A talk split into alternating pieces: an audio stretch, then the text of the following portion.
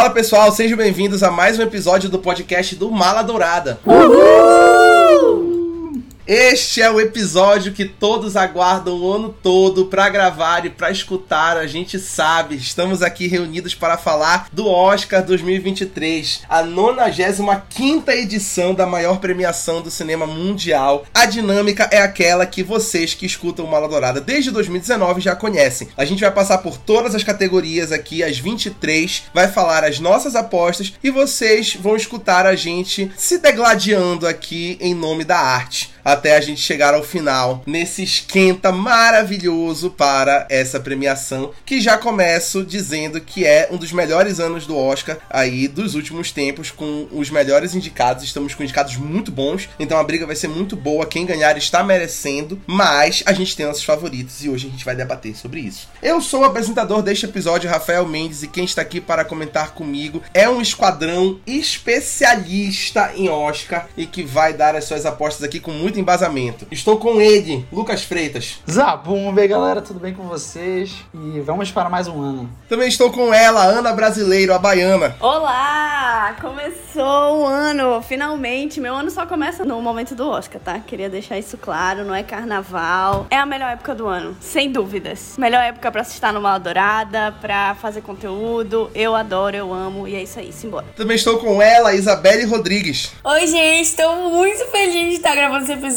Tô super animada pro Oscar esse ano. Concordo com o Rafa de que é um ano que tem filmes muito bons concorrendo e, enfim, é isso. Também estou com ele, Felipe Leão. E aí, galera, tudo bem? Primeira vez participando desse quadro aqui, tô super ansioso e bora lá. Também estou com ela, Ana Júlia Colares. Olá, gente, concordo com a Baiana. A temporada de premiação é a melhor parte do ano. Não tem como começar melhor. Ansiosa por este podcast. E para fechar o nosso quadro, estou com ela, Júlia de Castro. Oi, gente, tudo bom? Também muito feliz de estar aqui. Primeira vez, acho que é quarta vez escutando, primeira vez estando presente ao vivo. Então, empolgada pra cacete. Que coisa boa, né? Ser fã do Mala Dourada e depois se tornar Mala Dourada. Antes da gente ir para a parada principal, queria abrir um espaço aqui para a minha queridíssima Baiana fazer uns comentários sobre a cerimônia desse ano. Então, Rafa, concordo com você, está com um ano muito bom, comparado ao ano passado, inclusive, né? Que a gente teve um ano aí um pouquinho complicado, o um ano de Green Book também foi muito ruim, mas eu senti que esse ano, na realidade, a gente teve produções mais mainstream, mais blockbusters aí indicado ao Oscar, e eu acredito que isso seja uma tendência aí da cerimônia para chamar mais espectadores para a própria cerimônia. Então, a partir do momento, né, que você indica filmes como Batman, Avatar, Top Gun, você tá chamando mais gente para assistir, até o próprio Gato de Botas 2, e que inclusive amei a indicação. Então, eu percebi isso. Eu acho que assim, a gente tem filmes muito bons, mas a indicação de alguns blockbusters acabaram atrapalhando aí outras indicações, alguns renegados, tipo After Sun, mas enfim, vamos lá. Confirmo, Baiana, concordo. Tem dois filmes, tem dois filmes indicados a melhor filme que quando chegar a hora, vocês vão me ouvir falar. A Julia vai hablar, galera. Vamos ao que interessa. Eu preparei uma apresentação PowerPoint para guiar a gente nesta gravação do podcast do Oscar. Pedro, muito bom! que ninguém verá, né? Somente nós mesmos. Oh, Vou parafrasear aqui minha amiga Gabriela de Almeida que diz que urge a necessidade do Mala Dourada fazer um podcast ao vivo no YouTube. Faremos um dia. O processo é lento, mas chegaremos lá para vocês verem essas presepadas que a gente arruma quando a gente está gravando os nossos episódios de podcast. Vamos ao que interessa. Eu vou seguir a ordem da premiação do ano passado. Então eu vou na ordem dos prêmios que foram apresentados no ano passado na edição de 2022, certo? A primeira categoria que a gente tem aqui é na nada menos do que melhor atriz coadjuvante, que está muito forte esse ano. Temos Angela Bassett por Pantera Negra Wakanda para sempre, Hong Chao por A Baleia, Jamie Lee Curtis por Tudo em Todo Lugar ao mesmo tempo, Carrie Condon por Os Banshees de Sharing e Stephanie Shu por Tudo em Todo Lugar ao mesmo tempo. Todo mundo sabe que realmente eu não gostei de tudo em todo lugar ao mesmo tempo, mas Stephanie Su é sim a melhor candidata, a melhor atriz coadjuvante. E para mim ela foi minha favorita. Eu gostaria muito que ela levasse esse prêmio. Gente, assim, a Stephanie Suto pra mim também, assim, eu achei que ela foi muito boa. Ela tem seus méritos. Mas pra mim é Angela Bassett. Pra mim é ela, não tem condições. No, no Golden Globes, eu botei ela desacreditada, sabe? No nosso bolão. Eu falei assim, ah, eu queria muito que fosse ela. E ela ganhou. Então eu acredito que vai, ser, vai levar, vai ser Angela. Esse é o problema. Eu tava pensando, meu Deus, esse vai ser um dos Oscars que fazia muito tempo que a gente não tinha essa dificuldade, né? De olhar para as categorias e falar, tem realmente pessoas boas aqui. E que causa essa dificuldade, né? Dito isso, assim, são atrizes maravilhosas, mas assim, gosto muito de Angela Bassett. Tem um carinho muito grande. Eu vou colocar ela, vai ser o meu coração. Então, eu não assisti Pantera Negra, Wakanda para sempre, então não posso opinar sobre a Angela Bassett. Eu acabei dando prioridade para outros. Eu sei que a Angela Bassett tá na frente aí nas premiações, né? Então acredito que vai ser ela. Porém, minha favorita aqui é a Stephanie Shu, em tudo em todo lugar ao mesmo tempo. Ela é, dá um show, ela rouba a cena. É incrível o trabalho dela. Hoje eu tava assistindo, eu não sei se vocês viram, saiu no YouTube, a gravação da audição dela pro filme. Muito boa. Recomendo vocês assistirem. Mas também queria deixar aqui um comentário sobre a Carrie Condon, que ela, para mim, é uma das melhores personagens de Banshees of Inisherin. Ela realmente chama atenção pelas reações dela. Ela é agente no filme, reagindo ao que tá acontecendo, tudo. Então eu gosto muito da Carrie Condon. Se não fosse a Stephanie Shu, eu torceria para ela. Mesmo depois do SEG ter dado o prêmio pra Jamie Lee Curtis, eu acho que no Oscar não vai se repetir isso. E pode acontecer o que aconteceu em outros anos, como a divisão de votos para atrizes que são de um mesmo filme. Aconteceu em Irlandês, por exemplo, que tinha o Al Pacino ali, todo mundo apostava no início da temporada, uma excelente atuação, mas quem acabou ganhando foi o Brad Pitt, porque, enfim, né, divisão de votos com Joe Pesci também. Então, acho que vai ser Angela Bassett, mas eu fico também com medo daquela questão do preconceito com os filmes de super-herói, e aí a Carrie Condon eu acho que teria mais uma chance, mas se fosse para apostar em alguém, Angela Bassett. Olha, essa categoria eu acho que é uma das que eu tô mais completa, assim. Eu só tô devendo um. Eu ainda não assisti a baleia, mas vou assistir essa semana ainda. Não assiste não, amiga. Precisa disso. Oh, meu Deus. Ó, lá vai. É, Isabelle, sofri tanto hate por tua causa, Isabelle. Eu acho que eu compartilho, assim, da opinião da maioria. Eu acho que tá entre Angela Bassett e Jamie Lee Curtis. Eu tava muito mais confiante na Angela, mas o SEG da Jamie Lee me pegou um pouco, apesar de eu achar que quem deveria, de tudo em todo lugar, deveria ser Stephanie Shu. Eu acho que ela tinha mais conteúdo, inclusive, pra ganhar esse prêmio. Entretanto, não, não foi uma favorita. Acho muito difícil ela ganhar,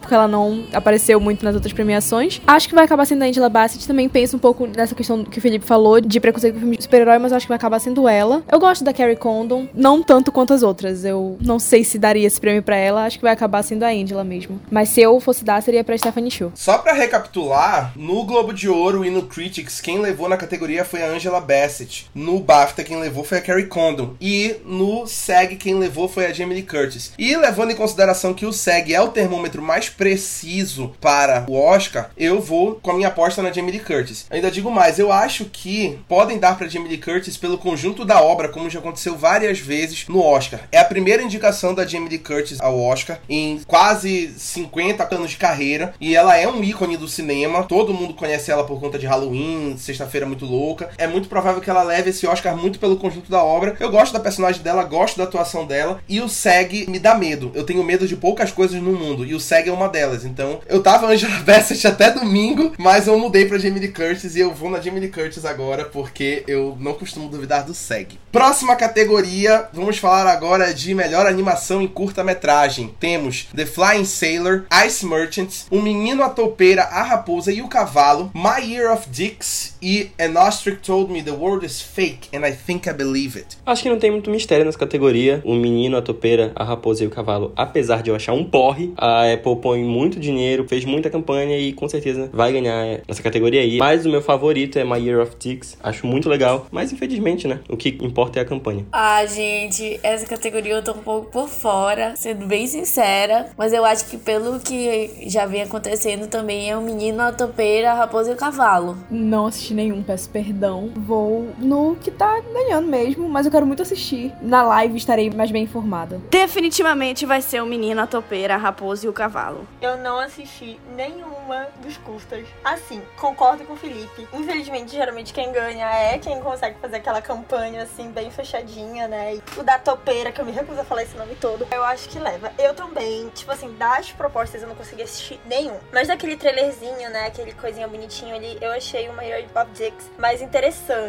Mas assim, não assisti, então não posso falar com propriedade, né? Mas essa é, por enquanto, a minha aposta tá assim. Quem vai levar é a da topeira, mas eu queria o Dick. Ah, acho sem dúvida o menino, a topeira, a raposa e o cavalo, assim. Não é que seja melhor assim, é, não é uma coisa esplendorosa, mas com certeza é um filme mais sólido também. E que tem tudo isso, né? Tem toda a publicidade e tudo mais. E acho que vai ganhar. Queria abrir um parênteses aqui sobre My Year of Dicks. Pra quem assistiu o anúncio dos indicados, viu que o Riz Ahmed e a Alison Williams soltaram uma boa risada falando o nome desse indicado. Porque pra quem não sabe, Dix é um dos nomes usados pra falar do órgão genital masculino lá no inglês. Então eles soltaram uma boa risada ao vivo na hora de falar o nome do indicado, mostrando que todo mundo tem a mente da quinta série em algum momento da vida, né? Eu concordo com o Felipe que essa animação é muito legal. E eu concordo também que o Menino, a Topeira, a Raposa e o Cavalo vai ganhar por conta da campanha. E porque dos cinco é o que tá num streaming grande. Ele é uma produção da Apple. Então, isso faz diferença, né? Mas o meu queridinho é Ice Merchants. Eu gostei muito dessa animação, que é toda silenciosa e fala muita coisa nas entrelinhas. Então, se você ainda não assistiu, dê um jeito de assistir, que ela é muito linda e manda muitas mensagens, assim, com um tempo muito curto mesmo, como deve ser, né? Uma curta-metragem. Mas eu vou ficar com a produção da Apple. Próxima categoria, vamos falar agora de melhor documentário em curta-metragem. Como cuidar de um elefante bebê, o efeito Martha Mitchell, como se mede um ano, Hall Out e Stranger at the Gate. Gente, eu vou falar aqui do meu do meu denguinho, que é Como Cuidar de um Bebê Elefante. Eu fiz a crítica, eu assisti por conta da crítica. Gente, é a coisa mais linda do mundo. Eu chorei copiosamente, assim, uma coisa assim de 40 a 45 minutos, sabe? E assim, a fotografia é belíssimo, a trilha sonora é espetacular. E assim, para mim ele tá em disparada, sabe? Vou ser sincera, não assisti todos, mas o Como Cuidar de Elefante Bebê, assim, tem meu coração para sempre. Como se mede um ano em dias ensolarados, em pores do sol, em meias noites, em copos de café. O Rafael tá querendo morrer. Pra quem não sabe, isso é a letra da música do meu musical favorito, Ranch. É literalmente isso. Eu vou apostar nesse só por clubismo mesmo, ó. Rafael agora querendo assinando minha carta de demissão nesse momento, me tirando do grupo do Mala Dourada. Como cuidar de um elefante bebê? Eu senti aqui, olhei assim e falei, é esse. Bom, eu acho que pelo termômetro ali, que ganhará é o Como Cuidar de um Elefante Bebê. Eu ainda não assisti, mas eu gostaria de, se fosse pela minha vontade, eu gostei muito de Stranger at the Gate, apesar de que eu vi algumas pessoas falando um pouco assim, negativamente, né? Mas eu gostei muito, achei muito legal a proposta. Claro que tem muitas coisas que não são muito legais que tem por lá, né? Mas eu gostei muito. Com essa tendência hoje em dia de streaming, essas categorias que têm menos repercussão, elas acabam dependendo mais de uma campanha desses grandes streams, né? Então, por exemplo, o efeito Martha Mitchell e Como Cuidar de um Elefante Bebê são da Netflix. Acredito que despontam como os favoritos, mas sem dúvida Como Cuidar de um Elefante Bebê tá mais acima para esse favoritismo. Esse era o comentário que eu ia fazer. Como o Como Cuidar de um Elefante Bebê, ele é da Netflix, ele tá mais forte aí na campanha, com certeza deve ser ele. Porém, o Como se mede um ano tem uma proposta muito interessante. Ainda não assisti, mas pelo que eu sei, é o pai entrevistando uma filha. Durante vários anos ele faz a mesma pergunta, igual aquela entrevista da Billie Eilish aí que todo mundo assiste. então eu achei bem interessante a proposta. Mas o elefante bebê tá em alta. Vou concordar que o Elefante Bebê tá em alta e é um documentário muito lindo. Eu acho que só de falar a sinopse do documentário para as pessoas já caiu uma lágrima, né? Que é a história de dois indianos que resolveram cuidar de dois elefantes bebês e criar como se fosse filho deles. É realmente muito tocante o potencial e é um documentário lindo no fim das contas. Então eu vou ficar com como cuidar de um elefante bebê também. Próxima categoria é melhor montagem. Temos aqui os Banshees e Sharon, Elvis, Tar, tudo em todo lugar ao mesmo tempo e Top Gun Maverick. Rafael, o que seria uma melhor montagem? Explique para o público. Poxa, obrigado pela pergunta, Lucas Feitas. Melhor montagem nada mais é do que melhor edição. Então a gente tá falando aqui de como o filme é editado, da qualidade da edição daquele filme. E isso que é a melhor montagem. É só um nome diferente para falar uma coisa que todo mundo já tá habituado. Eu tenho um favorito aqui, tá? Pra mim, melhor montagem, o meu favorito é Tar. Tá bom. Tá bom? Tá beleza. Tá bom? Tá tudo bem? Então tá. Pra mim, a montagem de Tar, ela chama a atenção, é um ponto assim que engrandece o filme. Enfim, quem me conhece sabe que eu amei Tar, então eu precisava comentar. Porém, a montagem que mais chama a atenção mesmo, enfim, por toda toda a temática do filme, né, por ele ser muito diferenciado, é tudo em todo lugar. Eu acho que assim, a categoria é dele, é ele que vai levar. Não sei como tá as outras premiações, mas imagino que esteja levando. Acredito que ele é o favorito e tem que levar mesmo. Tudo em todo lugar ao mesmo tempo, sem dúvidas, assim. Eu tava conversando outro dia com o Rafael sobre isso. Eu gostei muito também da montagem de Top Gun, por causa das cenas de ação que tem, acho bem feito, assim, bem natural. Mas eu tava revendo anteontem, tava vendo com a Bia, tudo em todo lugar ao mesmo tempo, de novo. Mia Bia digníssima, um abraço pra ela. Ela não vai estar escutando isso, eu acho. Bia, te amo. Mas assim, eu acho muito forte, muito bom o jeito que eles montam e editam e deixam tudo na batalha final, assim. Vai passando de realidade em realidade, né? E eu acho que não fica confuso, não fica algo estranho aos olhos. Fulcro tendo como exemplo o Doutor Estranho. Eu acho muito estranho. Então vai ser esse, tudo em todo lugar ao mesmo tempo. De novo, seguindo a tendência, seria tudo em todo lugar ao mesmo tempo, porque realmente para montar, gente, aquilo ali, para você fazer uma montagem daquilo ali, realmente tem que ganhar um Oscar, porque foi realmente uma proposta muito bem feita de montagem, de edição. Mas tem meus favoritos e nessa categoria é o Elvis, né? Todo mundo sabe que eu gostei muito, mas é o mais fraco na categoria de melhor montagem. Eu tenho consciência disso, mas eu gostei muito da montagem do filme, achei muito interessante e aí quero deixar isso claro aqui. Tenho que discordar da minha amiga Isabelle, porque eu acho ridícula a montagem de Elvis, acho o maior problema de Elvis. Passa 20 anos em 5 minutos, acho muito ridículo. Não, mas eu acho que a proposta é justamente essa. Existe um momento que eles colocam a montagem acelerada mesmo para mostrar que a fama foi tipo assim muito rápido para ele. Realmente passou muito rápido para ele. Isso é intencional, Felipe. Isso é intencional, cara. Ah, mas não foi rápida não. É um outro mérito, né? Mas falando sobre os indicados, os outros indicados, tirando o Elvis, eu acho que todos têm motivos para estarem concorrendo. Os manchinhos por ressaltarem a rotina desses personagens, que é super importante pra gente saber o vínculo entre eles, né? Top Gun, como o Lucas disse, as cenas de ação, a Baiana também ressaltou, tá? Mas tudo em todo lugar ao mesmo tempo consegue passar aquela realidade super carregada de estar vivenciando todos os universos ao mesmo tempo. Para mim, nenhum indicado chega aos pés. Por isso que é também meu palpite, acho que é o favorito para ganhar essa categoria. Olha, eu vou ser sincera, eu gosto. Eu ia falar de Elvis, na verdade, como um que eu curti até, apesar de eu ter minhas críticas a Elvis, enfim. Mas eu até gostei, mas concordo que vai ser tudo em todo lugar ao mesmo tempo. Eu acho que não tem, assim, o que eles fizeram. Coisa de maluco, coisa de maluco. Você conseguir montar um filme desse, fazer fazer sentido e ficar bonito e, enfim. Acho que todos os méritos ali. Uma categoria forte, pedrada, tá? Mas acho que vai pra tudo em todo lugar ao mesmo tempo. Gente, eu ia comentar. Eu dei uma de Isabelle e escrevi aqui um textinho. Que eu ia falar assim: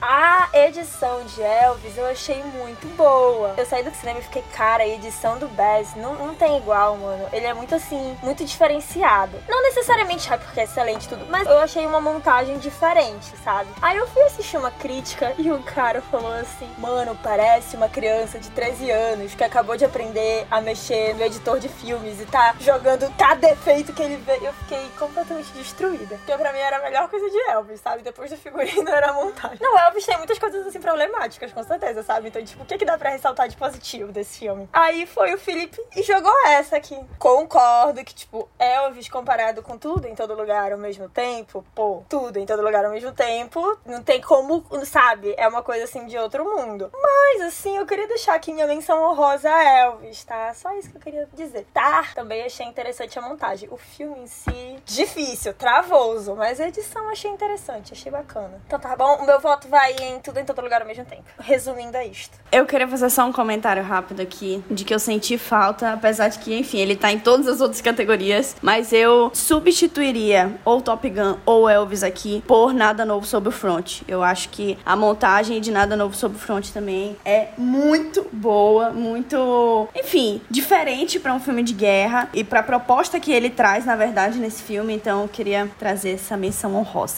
Égua, verdade, baiana, assino embaixo. Concordo, acho que faltou esse aí, mas não tenho como duvidar dos meus comentaristas aqui, tudo em todo lugar ao mesmo tempo, faz um trabalho acima da média na categoria, é um absurdo, não tem como não ser este filme. Próxima categoria, melhor filme curta-metragem. Essa categoria, os indicados são An Irish Goodbye, Ivalu, Le Pupille, Night Ride e The Red Suitcase. Night Ride é piada, né? Sobrou uma vaga, falaram coloca qualquer coisa aí e colocaram esse. Mas, gente, sério, sem condição. Dos outros, Le Pupille, eu gostei, eu fiz a crítica pro Mala, mas não sei, não sei, sopraram aqui no meu ouvido An Irish Goodbye e eu acho que vai ser esse que vai ganhar mesmo. Vou apostar em Irish Goodbye, apesar de ter gostado de Lê Pupil. Eu amei An Irish Goodbye. Pra mim, já é deles. O Oscar de melhor filme de curta-metragem. Eu chorei muito vendo esse filme. Eu fiquei super emocionada. E assim, vale muito a pena. A edição é linda, a fotografia é linda, a atuação eu achei impecável. Então, pra mim, é de An Irish Goodbye. Mas eu acredito que tá meio 50-50 com Le Pupil, né? Que eu também assisti. E eu, sinceramente, gente, eu não entendi nada, tá?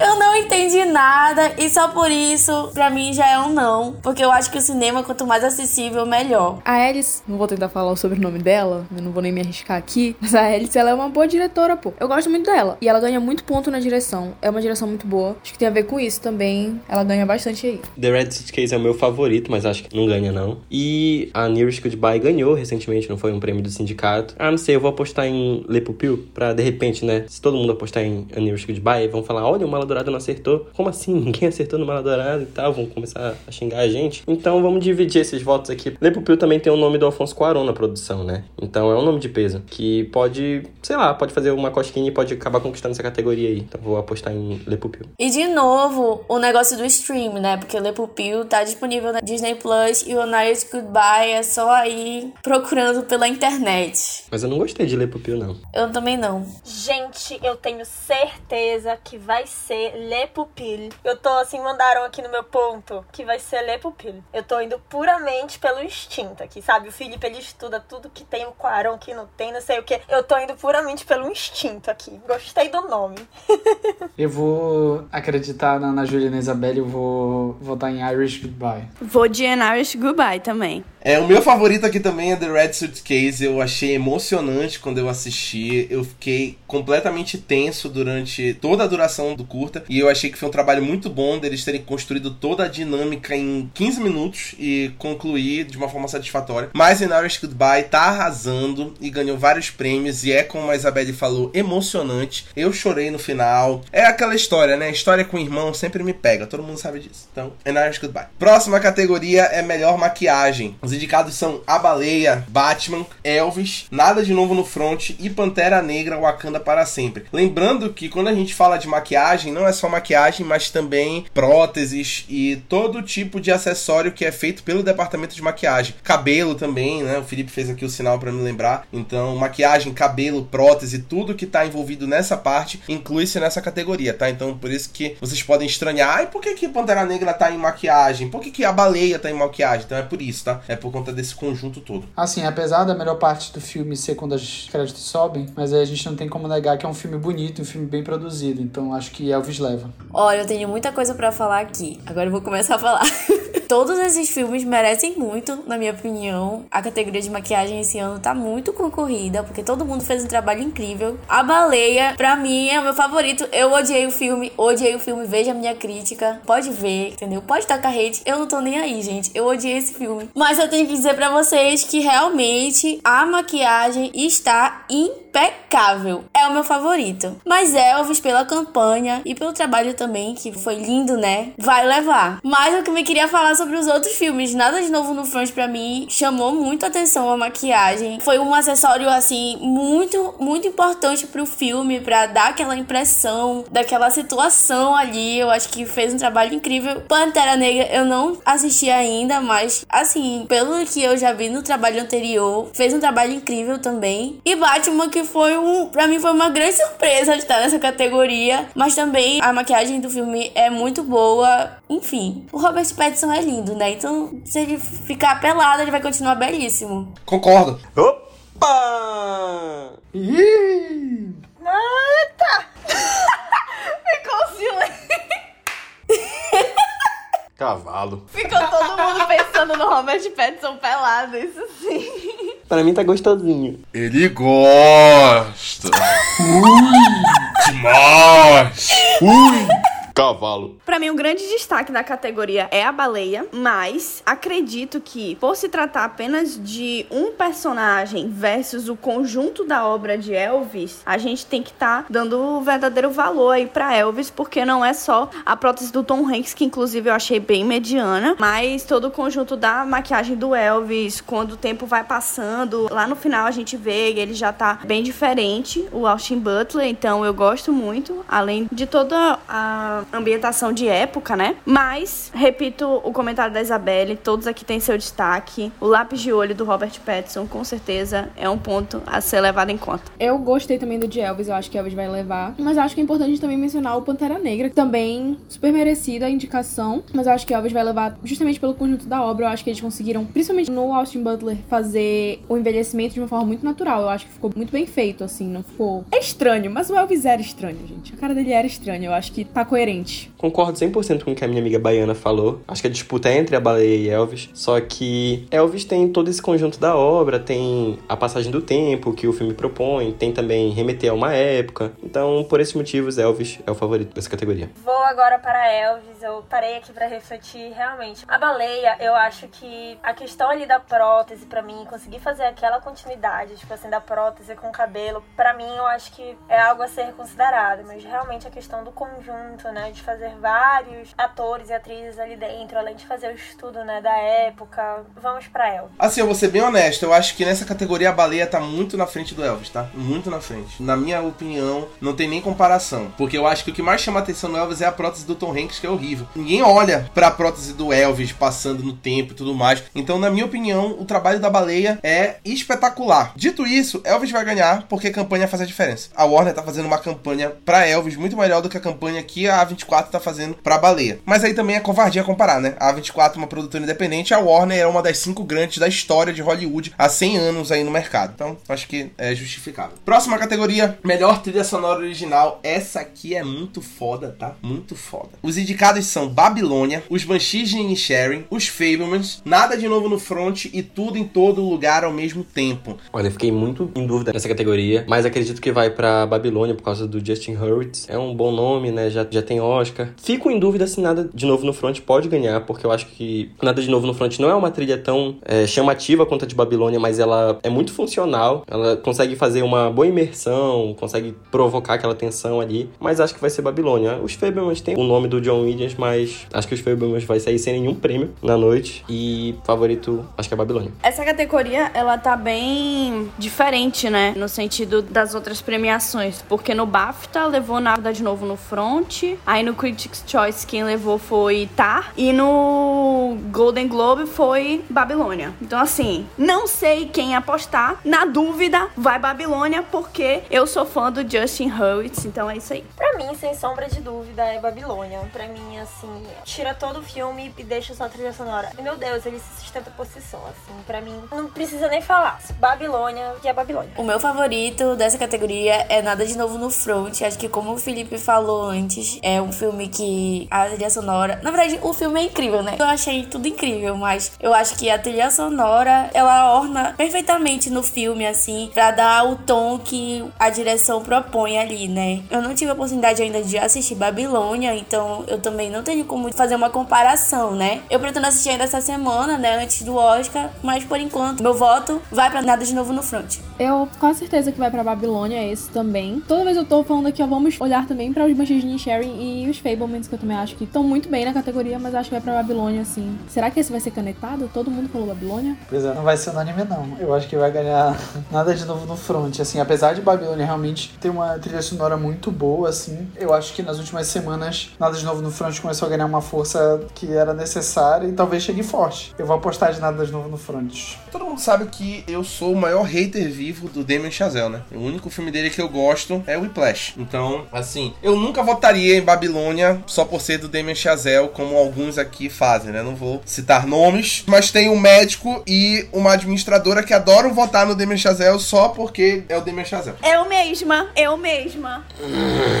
No entanto, eu tenho que me render à trilha sonora do Justin Hurwitz. Eu acho que é fenomenal, eu acho que é transportadora. Eu não sei o que, que ele faz, mas ele faz trilha sonora de cinema. A única pessoa que eu comparo com ele no sentido de fazer trilhas para cinema, especificamente com talento que só eles conseguem, é o John Williams, que também está indicado aqui, né, por os Fablemans e que conseguiu bater um recorde de ser indicado em categorias competitivas em sete décadas diferentes. Ele tá indicado desde a década de 60, pra vocês terem noção. É um absurdo, né? O John Williams, ele é o caralho. Ele é gigante. Gigante. E aqui ele está nada menos do que na 53ª indicação ao Oscar dele na carreira. Ele é a pessoa viva mais indicada ao Oscar e a segunda mais indicada da história. Ele só perde pro Walt Disney. Meu Deus uma sumidade. Então, é muito bom ter o John Williams aqui ainda. É foda, muito foda, né? Porque é o John Williams, mas eu acho que vai dar Justin Hurwitz aí, o segundo Oscar dele que já ganhou por La La Land. Eu acho que o John Williams não vai ganhar dessa vez. E curiosamente, o John Williams ele não ganha um Oscar competitivo desde Lista de Schindler, que foi em 94, faz quase 30 anos. Então, ainda não vai ser agora. E é um absurdo ele não ganhar um Oscar faz tanto tempo, porque ele é o maior compositor da história do cinema. Enfim, vai dar Justin Hurwitz. Melhor design de produção. Os indicados são Avatar: O Caminho da Água,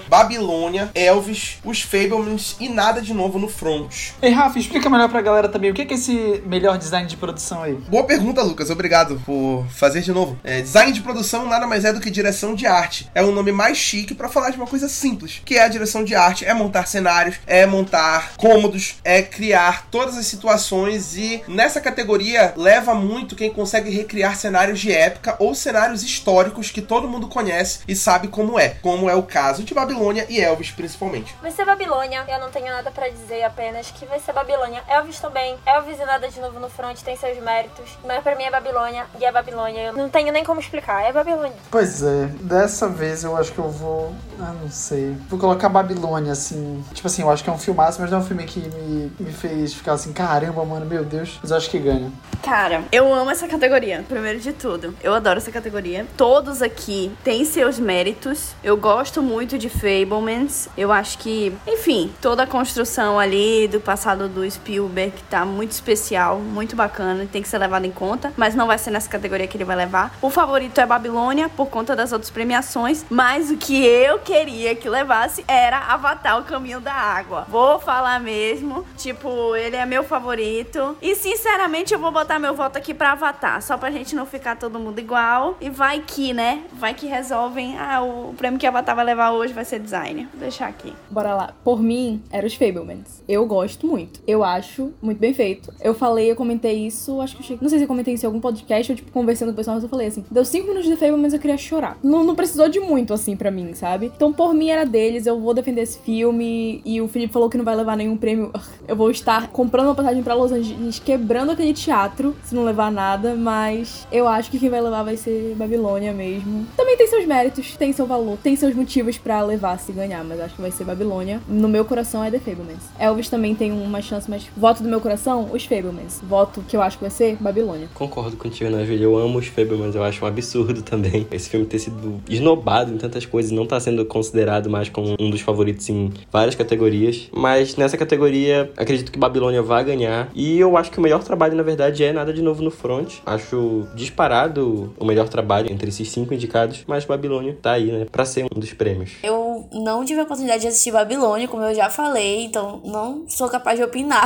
Mas eu acredito que a briga tá entre Babilônia, Elvis e Nada de Novo no Front, né? E o meu favorito foi Nada de Novo no Front. Eu acho que o trabalho é impecável de fazer tudo no filme. Pra mim, não teve assim, nada que eu diga assim, ah, mais ou menos, sabe? Não teve, gente, desculpa. E eu acho que não vai levar, né? Então, meu voto seria pra Babilônia, mas assim, no escuro. Gostaria também de falar um pouco da direção de arte de Elvis, que pra mim tem muitas coisas muito legais, muito positivas. É muito bonito, é muito vivo as cores e tudo mais. Gostei muito também. Baz Luhrmann, né? Tem toda essa coisa teatral, então acho que tem um pouco disso no Elvis. Enfim, mas acho que não é o favorito da categoria. Isabelle é a maior defensora viva de Elvis. Né? Eu vou de Babilônia, de novo, muito contra a minha vontade. Estou votando aqui pela segunda vez num filme do Damien Chazelle. Mas é porque, artisticamente falando, ele é muito bom, né? E ele ele sabe escolher as pessoas certas pra trabalhar nesse sentido. La La Land foi isso e Babilônia a mesma coisa. Então eu acho que vai ser Babilônia de novo, apesar de eu querer que fosse Elvis nessa categoria. Eu acho que design de produção de Elvis é muito bom. Rafael, tu soltou artisticamente falando, Damien Chazelle é muito bom, isso tá gravado. Eu acho bom isso ir pro material final. Cara, mas isso é verdade, pô. Ele sabe escolher as pessoas certas pra fazer arte. O que eu não gosto dele é o roteiro. Eu acho o roteiro dele sempre presunçoso. Eu acho que ele acha muito que ele é o caralho no cinema. E eu discordo disso. Eu acho que o melhor filme dele é o filme que ele foi menos presunçoso, que foi o Whiplash. De resto, ele se sente o grande diretor do cinema. E ele ainda tem muita coisa pra aprender, pô. Ele acha que ele é muito melhor do que todo mundo. Mas se fuder, pô, olha o Spielberg aqui com quase 80 anos dando aula pra ele de como faz cinema. Ah, pra porra. Fale do gênio, fale do gênio, fale. O Rafa falando do Damien Chazelle e eu do Aronofsky, assim, os dois. Assim, 80 80 quilômetros. Quem mais tá quilômetros. Irritado. Próxima categoria: melhor som.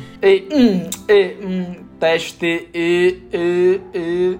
Ei, som, ei, som. Aí no fundo, tá escutando? E. Um, um, um, dois. Er, er, teste, um, dois, três. Lembrando que esse é o terceiro ano que a categoria Melhor Som existe, que ela unificou as categorias de melhor edição de som e melhor mixagem de som, colocando em uma só para falar de captação e edição de som num filme, que é o filme que a gente escuta depois, todo montado sonoramente. Os indicados são Avatar: O Caminho da Água, Batman, Elvis, Nada de Novo no Front e Top Gun Maverick. Cara, como é um filme musical? Teoricamente, Elvis deveria ganhar, mas não vai. Não sei, eu vou botar Batman. Só porque eu quero que ganhe, mas não vai ganhar. Aleatório. Eu lá, você, pra mim, é a mesma coisa tudo, cara. Nessa categoria, de novo, nada de novo no front. Meu voto. Fico também dividida com Avatar, porque eu acho que também fez um trabalho incrível. Mas meu favorito é nada de novo no front. Não vou contra o meu coração. Eu não sou muito fã de filme de guerra, entretanto, percebo que isso é uma categoria que filme de guerra sempre acaba se destacando. Eu acho que vai de nada de novo no front. Empírico, assim, é um conhecimento empírico. Assistindo o Oscar, eu vejo sempre que tem filme de guerra concorrendo, nessa categoria o filme de guerra tá levando, sabe? É muito clássico isso pra mim. Exatamente, como a Ana falou, melhor som, o filme de guerra do ano sempre é o favorito. E o meu favorito aqui é Nada de Novo no Front, e acho que ele vai levar. Mas se não for ele, eu acredito que leva Top Gun. O trabalho de Top Gun de som tá sendo bem reconhecido. Apesar de eu não ter assistido, não posso opinar, mas acho também que é um dos favoritos aí. Assim, a minha ciganinha tá falando aqui ou nada de novo no front ou Elvis. Qualquer um dos dois eu acho assim que tem capacidade pra levar de uma maneira tranquila. Eu tô seguindo a minha ciganinha, que é, são as vozes da minha cabeça. Eu vou de nada de novo no front, né? Eu acho que Elvis não leva, não. Eu acho que Elvis é mais em trilha sonora. Melhor trilha sonora. É, todos os indicados têm muito mérito, né, de estar aqui. É a minha vez de falar isso agora, né? Todo mundo já tá falando. Reconheço muito o trabalho de Avatar porque ele consegue fazer um bom trabalho também, tanto fora d'água quanto dentro d'água. Mas acho que o melhor é nada de novo no front. Porém, o favorito para ganhar nessa categoria, acredito que seja Top Gun. Eu acredito até que a categoria de Top Gun seria melhor fotografia. Tava tendo um reconhecimento importante ali, mas nem foi indicado, né? Então acho que essa vai ser a categoria que Top Gun vai vencer. Não acredito que a maior bilheteria de 2022 vai passar noite sem nenhum prêmio. É o favorito nessa categoria Top Gun Maverick. Queria corrigir o Felipe, porque é a segunda maior bilheteria de 2022, certo? Até acabar 2022, até acabar 2022. Certo, até acabar 2022 foi a maior bilheteria. Depois, Avatar chegou e pegou a coroa de volta. Eu concordo com o Felipe. Top Gun já conseguiu um mérito muito grande, que foi ser indicado a todo esse monte de categorias, incluindo melhor filme e melhor roteiro adaptado. E seria um absurdo se não fosse para casa com pelo menos um Oscar. E a categoria que mais tem chance de ganhar é melhor som. Então eu acho que vai dar Top Gun aqui. Eles vão ter que dar esse Oscar pro filme do Tom Cruise, senão o Tom Cruise vai ficar puto. Preferia sair de mãos vazias. Por mim, podia sair de mãos abanando. Podia nem ir, que não ia fazer diferença, né? Mas. Coincidentemente, a próxima categoria é melhor fotografia, que o Felipe mencionou aqui há pouco, que era a que Top Gun certamente levaria, mas não foi nem indicado. Os indicados aqui são Bardo, Falsa Crônica de Algumas Verdades, Elvis, Império da Luz, Nada de Novo no Front e Tar. Bom, não vi Tar, mas sei que é um dos favoritos da categoria. Mas, de novo, nada de novo no front. Pra mim, a categoria é de nada de novo no front. Se outro levar, eu vou ficar puta. A não ser que seja tá. O trabalho de fotografia aqui é belíssimo. Apesar de não ser o ponto principal do filme pra mim, não é tipo 1917, que enfim. Mas eu acho que ele é o favorito aqui. Se não, é tá. Nada de novo no front, mil léguas à frente. Essa categoria pode dar já. Eu vou seguir aqui com o meu favorito, que é Império da Luz, porque eu acho que merece. Nada de novo no front tem seus méritos, com certeza, mas Império da Luz, assim, novamente, tem meu coração e eu acho que ele merecia ter sido indicado para mais coisas, não foi. Então, no que ele for indicado, eu vou torcer por ele. Império da Luz. Nada de novo no front, não tem como. Filme de guerra, bem ambientado, tem que ganhar. Nada de novo no front, acho que vai levar também esse. Mas vou fazer uma menção aqui a, a Bardo, que foi uma das poucas categorias. É a única. Certeza que não vai levar, mas é um ponto positivo desse filme, né, o Quaron. A fotografia ali é boa. Eu vou apostar em nada de novo no front também. Eu acho que ficou fácil sem Top Gun essa categoria pra nada de novo no front. Mas queria deixar aqui a minha satisfação em ver dois filmes de dois outros diretores que eu acho completamente presunçosos indicados em somente uma categoria neste ano, que é o Inharito e o Sam Mendes, porque eu acho o Inharito presunçoso, porque eu acho o Sam Mendes presunçoso. Eu tava completamente preocupado desses filmes receberem muitas indicações esse ano e eles só foram lembrados aqui em melhor fotografia, que não tinha como ignorar, beleza, mas eu fico muito feliz em ver que diretores que eram muito babados estão realmente mostrando a face deles aqui, que é de serem medianos. O Rafael é contra mexicanos. Podem espalhar por aí, tá? Latinofóbico. Com certeza. Porra, eu babo mó ovo do Del Toro, eu babo mó ovo do Quaron, mas o meu problema com o Inharito faz eu ser realmente contra mexicanos. Ah, pá, porra, pelo amor de Deus. Próxima categoria: melhores efeitos visuais. Essa aqui tem vitorioso já. A gente pode falar no 1, 2, 3, todo mundo fala. E aí, Pode. Posso, posso só ler aqui os indicados? E aí a gente fala no 1, 2, 3? Vamos lá. Avatar o Caminho da Água, Batman, Nada de Novo no Front, Pantera Negra, Wakanda para Sempre e Top Gun Maverick. Então vamos lá, vou contar de 1, 2, 3, tá? 1, 2, 3. Avatar. Pega, porra, filha da puta. A Baiana produziu o filme. Eu passei todos esses anos. Vocês não viram que as águas estavam muito azuis? Era porque era só Listerine ali a água, pô. Listerine. É um enxaguante bucal de monstro. Eu fui a primeira influenciadora contratada pelo James Cameron pra fazer merchan de Avatar, entendeu? Tantos anos. Tá lá nos créditos, pô. Producers: John Landau, James Cameron, Anna Brasileiro.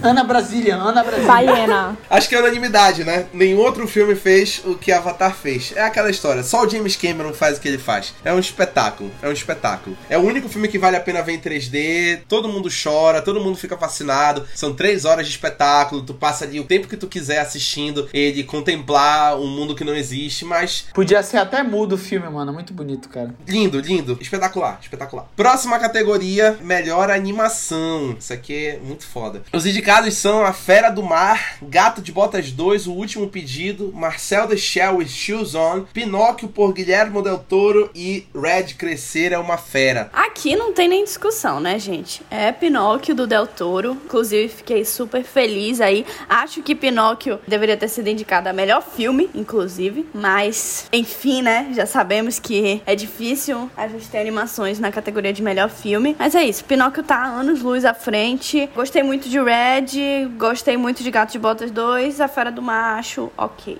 E não vi Marcel. Vai ser Pinóquio, mas eu gostei muito de Red. Gente, me emocionei muito com esse filme, achei uma fofura. E o A Fera do Mar eu também gostei muito, até fiz a crítica pra quem quiser ver, tá lá no Instagram do Mala Dourada. Eu amei esse filme, eu achei lindo, assim, animação belíssimo e amei, mas Pinóquio tá muito na frente, né? É do Pinóquio, pô, o Toro tá com tudo, não vejo muito não sendo ele assim. Mas a categoria tá boa, acho que tá forte até esse ano. Ele realmente só destaca, não tem como. Sigo da mesma opinião que a Ana Júlia. Tá um bom ano pra animação, mas Pinóquio é Pinóquio, né? Assim, eu tenho um lugar no coração pra Fera do Mar, pois assisti com toda a minha família, foi assim, desde de domingo. Queria que levasse, eu acho que fiquei chocada de ter sido indicado. Já tô feliz por isso, mas enfim, é de Pinóquio, não tem como. Não tem jeito mesmo, Pinóquio tá muito bom, muito bom. Mas eu acho que a menção honrosa seria, assim, o segundo melhor. Pinóquio tá anos luz desse, mas eu gostei muito de Gatos de Botas 2, eu vi recentemente. E pra mim tá um filme muito legal, assim. Personagens são bem construídos. Tem uma dublagem perfeita do Wagner Moura, como a morte. E eu fiquei tipo, caramba, mano, que incrível. Mas Pinóquio leva. Inclusive, eu queria fazer um comentário, um crítico que eu gosto muito fez esse comentário, o quão injusto com o filme é ele ser uma sequência, é ser um Gato de Botas 2. Não deveria ser dois, porque isso acaba inclusive, diminuindo o público, gente que não vai por causa que acha que é uma continuação, tem que ver o primeiro e tal, sendo que é outra proposta, outra animação. Incrível. É, não tem jeito, é Pinóquio, mas eu concordo com a minha amiga baiana. Pinóquio deveria ser indicado para melhor filme, Pinóquio deveria ser indicado para roteiro adaptado, que é uma categoria que esse ano tem alguns indicados bem questionáveis. É muito injusto que não tenha mais esse reconhecimento só por ser uma animação, mas Pinóquio é, é lindo, consegue fazer uma boa repaginada da história, traz novas questões, a questão do Gepeto, as motivações do Gepeto, e isso é muito bonito. Mas eu também fico muito feliz com o reconhecimento que Marcel Deschel with Shoes teve aqui nessa categoria, porque é uma animação muito linda também, que é uma animação stop motion, mas não tem jeito, a categoria é de Pinóquio. Gente, e que sinal é o nome mais bonitinho? Marcel Deschel with Shoes. Coisa mais linda. Eu concordo com o Felipe, Pinóquio é o favorito, mas Marcel para mim não tá muito atrás, eu acho que são os dois que mais estão equiparados aqui nessa categoria. E dito isso, Red e Gato de Botas 2 são muito bons, eu acho que o mais mediano aqui é a Fera do Mar. Inclusive já teve porrada aqui, eu e a Isabelle no grupo do Mal Dourada no dia que anunciaram as indicações por conta disso, porque a Isabelle ela é uma defensora ferrinha do filme eu acho que o filme não merecia estar aqui. Eu gostaria de ver, por exemplo, Wendell and Wild aqui da Netflix. Gosto mais desse filme do que A Fera do Mar, mas respeito o filme ter chegado aqui, é porque fez uma campanha razoável e não é um filme ruim, é um filme bom. Então eu gosto dos cinco indicados no fim das contas, mas vai ser Pinóquio. Eu acho que em termos de roteiro, realmente a Fera do Mar não tem todo esse ganho, mas eu acho que em termos de animação mesmo, sabe? O desenho, como foi feito, a computação gráfica envolvida, os detalhes, ego, eu achei impecável assim. Adorei esse filme, gente. A próxima categoria é melhor ator coadjuvante. Temos Barry Keoghan de Os Banshees de Sharing, Brandon Gleeson também de Os Banshees de Sharing, Brian Tyree Henry por Passagem, Jude Hirsch por Os Fablemans e Ke Huy Quan por Tudo em Todo Lugar ao mesmo tempo. Gente, que categoria boa, que categoria deliciosa, que categoria. Ah, como sou feliz com essa categoria, muito boa mesmo. Posso falar de todo mundo aqui assim. Vou só pontuar aqui uma coisa: o Judge Hirsch e o Barry, eu gosto deles porque eles são personagens que eles fazem tanto com, entre aspas, pouco. Eles não são assim. Se tu for comparar, o Brandon Gleeson, ele tá como o melhor ator coadjuvante, mas, pô, ele é quase um coprotagonista ali. O Barry realmente tá mais como um coadjuvante e ele entrega muito, ele é muito bom. O Judge Hirsch, só naquela cena dele, pra mim é. Ai, brilhante, arrepiado só de lembrar. Mas quem vai levar, e muito merecido, e com, assim, muita felicidade, é o Ke Huy Quan, por tudo em todo lugar ao mesmo tempo.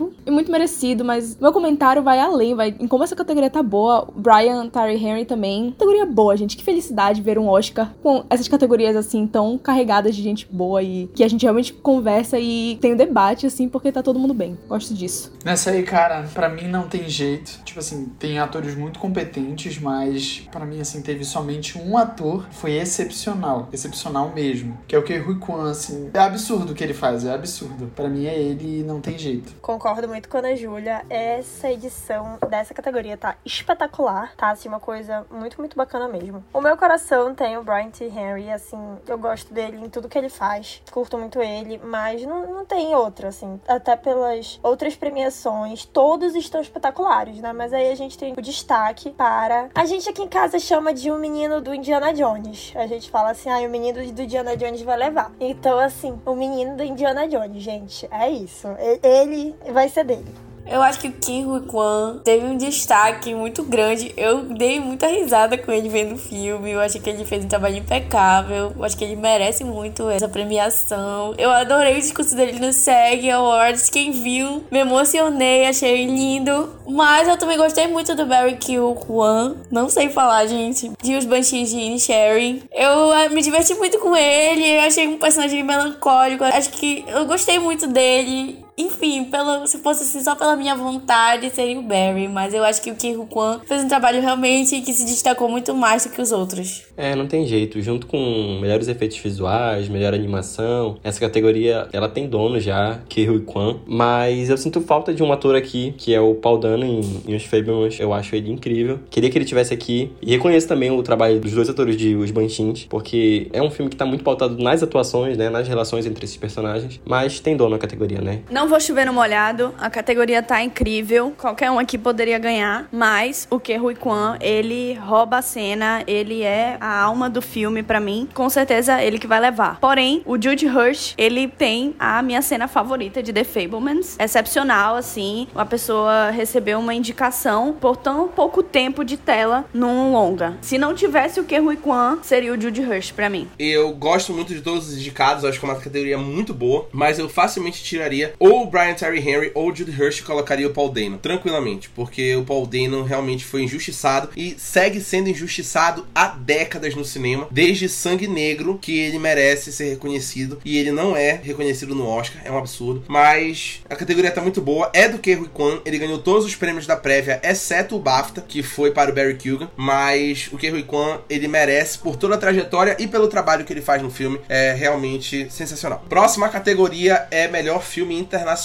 Muito boa essa categoria, tem seguido uma média de ter bons filmes internacionais e às vezes melhores do que os filmes indicados a melhor filme. E a gente tem aqui isso também, eu acho que um foge dessa regra aqui que vocês vão identificar quando a gente falar os indicados. Argentina 1985 da Argentina, Close da Bélgica, E.O. da Polônia, A Menina Silenciosa da Irlanda e Nada de Novo no Front da Alemanha. Queria começar com o Felipe, que fez a crítica dos cinco indicados a melhor filme internacional deste ano. Uhul! Gosto muito dessa categoria. Gosto muito de quatro filmes aqui. Não gosto de E.O., que é o candidato da Polônia. Mas o meu favorito, que para mim foi o segundo melhor filme do ano, é Argentina 1985. E infelizmente não vai ganhar, porque a Amazon cagou pro filme. Preferiu dar destaque para 13 Vidas, que não teve nenhuma indicação, né? E o favorito agora é Nada de Novo no Front, com essa crescente que teve desde dezembro, novembro pra cá. Mas tanto Close e A Menina Silenciosa são filmes muito lindos. Todos merecem estar aqui mesmo. Menos E.O. Acho que é uma categoria que fica até um pouco claro por causa das outras indicações e das outras premiações que vai ser nada de novo no front, mas tem filmes bons, confio muito no, no meu mano Felipe, meu amigo Felipe Leão. Se ele diz então, tá dito. É, eu vou sair um pouco da curva que eu queria dar pra Close. Eu achei esse filme inesperadamente lindo e trágico ao mesmo tempo. Tá sendo bem pouco falado, na realidade. Claro, outros têm seus destaques também. A Argentina também é um filme que eu curti muito, mas para mim Close, ele trata de um assunto, não sei, tão presente, tão delicado e sei lá. Eu acho que ele tinha capacidade de levar. Claro, por questões de campanha e tudo, acho que vai ou pra Argentina ou pra nada de novo no front. Mas o Close eu achei um, um filme que não teve o hype que merecia. Close. Eu acho que nada de novo no front também ganha essa. É o filme realmente que mais tá forte, assim, nas últimas premiações. Então eu acho que leva sem. Apesar de eu ter outros filmes muito bons, como a gente no 1985, que é um filme que teve muita relevância. Mas eu acho que acaba levando ainda nada de novo no front. Não tem jeito! É nada de novo no front na cabeça. Eu quero usar o meu tempo aqui pra falar bem desse filme. Gente, eu odeio filme de guerra. Sério. Tipo assim, ai, talvez o resgate do soldado Ryan já tenha me conquistado, mas o resto, tudo eu só vi por obrigação. E o Nada de Novo no Front eu fui assistir também por obrigação e me surpreendi. É assim, um dos melhores retratos de personagem, tipo, antes e depois que eu vi nos últimos tempos. Inclusive, se tivesse espaço, dava para indicar o protagonista a melhor ator, mas enfim, estamos com outros grandes candidatos aí. Mas o filme em si, no conjunto da obra, eu sinto que ele não é presunçoso, ele não tenta ser a melhor fotografia do universo, o melhor som do universo. Ele só, cara, é só um alemão que decidiu falar da Primeira Guerra sob a perspectiva do lado perdedor. Que incrível, que foda, sem glamourizar, sem romantizar nada. Eu tiro o chapéu pra nada de novo no front. É isso. Assino embaixo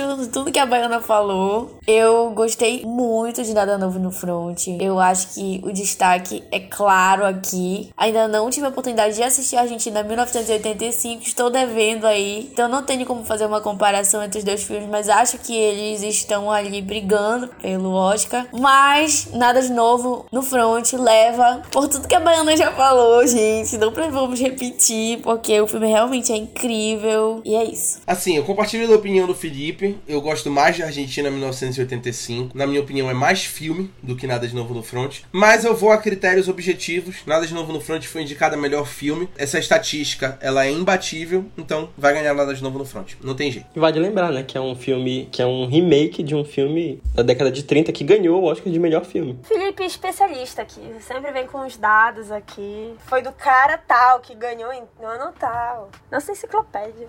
É, tem dois filmes, na verdade, dessa história, né? Esse é o terceiro. Não, mas no caso ele não é um remake do filme. A pessoa leu o livro mesmo e fez uma nova versão. É um remake junto com uma adaptação. É os dois. Ah, eu achava que era um. Porque eu vi algumas entrevistas, algumas coisas falando que realmente era do livro mesmo, né? Só que o de 30 é uma produção americana. Próxima categoria melhor figurino. Os indicados são Babilônia, Elvis, Pantera Negra, Wakanda para sempre, Senhorita Harris vai a Paris e tudo em todo lugar ao mesmo tempo. Porra, eu não faço a mínima ideia. Pra mim tá o mais difícil, porque assim, Pantera Negra, primeiro, né, ganhou. Esse também fez um trabalho tão excepcional quanto. Quero que leve. E tem chance de levar. Senhora Harris vai a Paris. Historicamente é fiel, muito fiel, muito bom. Tipo assim, a história é ao redor disso. Elvis, só pelo ponto histórico de recriar, tipo, trabalho que a Mana teve de recriar, sabe? Babilônia é Babilônia, porra. Tudo é incrível em Babilônia pra mim. Esse filme merecia levar melhor filme. Sei que, enfim,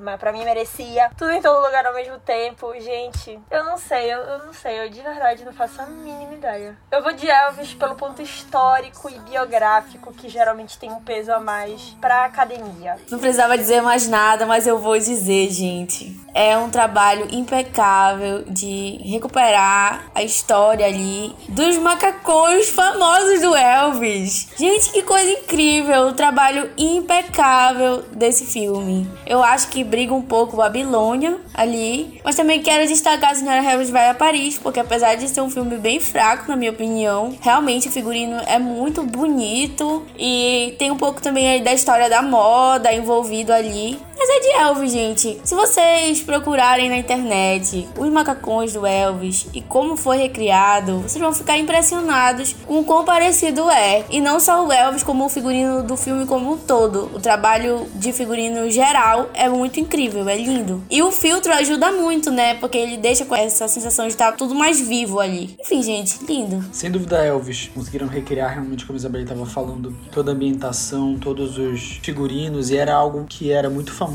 do Elvis, né? Então acho que leva. Elvis. Falar que nem a Baiana, só falar Elvis, mas aproveitar pra fazer o jabá, gente. Eu, a Júlia e a Isabelle, acho que a Baiana não tava nesse, tem um episódio do Valkyrias sobre figurinistas e a gente fala extensamente sobre Elvis, sobre Senhora Harris vai a Paris. Então, se vocês quiserem ouvir mais, quem se interessa por essa categoria, vão assistir o episódio 8 do Valkyrias, que fala sobre mulheres figurinistas e a gente fala desses filmes e de outros. Então, quem quiser saber mais, tá lá. Um beijo pra nossa amada Isabela Dalla, que não pôde estar aqui agora, nesse momento. Abra! Beijo, Isabela Dalla. Diva. Beijos, Bela. Saudade. É, Elvis. Alguns meses atrás eu achei que seria Pantera Negra, mas caiu aí e agora é Elvis. Cara, eu tava com Pantera Negra na cabeça, mas realmente aí depois das prévias eu acho que vai dar Elvis. Elvis ganhou força, ganhou campanha. A Marvel não soube fazer campanha pra Pantera Negra. Eu acho que vai dançar aí nessa parada. Não vai ganhar porra nenhuma. Ai, agora! Ai, agora, agora! Ai, ai! Agora a Giripoca vai piar, meu Deus!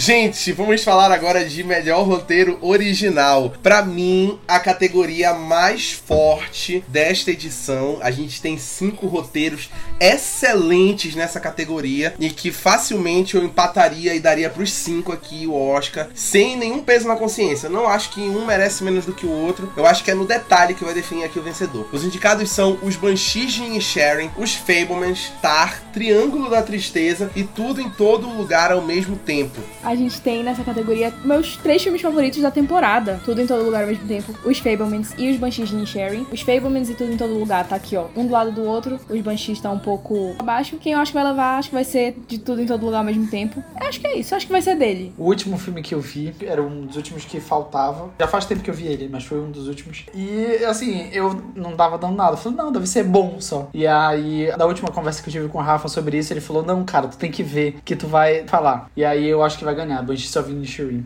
Acho que ganha. Essa categoria tá muito concorrida. Tem vários filmes aqui que eu gostei muito. Pra mim, meu favorito, eu acho que é um dos que tá mais ali, né, brigando, é os Banshees de Inisherin. Eu amei. Gostei muito dos Fablemans também. Achei que o roteiro é realmente muito original. E assim, né, gente? Spielberg. Mas eu fico com os Banshees. Nossa, eu tenho uma dúvida cruel nessa categoria. Gosto dos cinco roteiros, mas os Banshees e Tudo em Todo Lugar mesmo tempo, eu fico numa dúvida muito grande. Porque ao mesmo tempo que eu acho que os Banshees ele vai levar esse prêmio, me causa uma certa dúvida, eu fico com o pé atrás, porque no sindicato dos roteiristas nem foi indicado. E aí eu fico pensando, ah, então vai ser pra tudo em todo lugar ao mesmo tempo. Só que os Banshees eu não consigo imaginar também saindo sem nenhum prêmio. E eu acho que essa é a categoria mais provável de ganhar um prêmio. É, o sindicato premiou, não olhe pra cima, né? Então, pra É, mim, o sindicato que premia isso não tem credibilidade nenhuma. Deu o prêmio de melhor roteiro original para Não Olhe Pra Cima em 2022. Fico nessa dúvida, mas eu vou apostar em uns Banshees. Cara, que situação!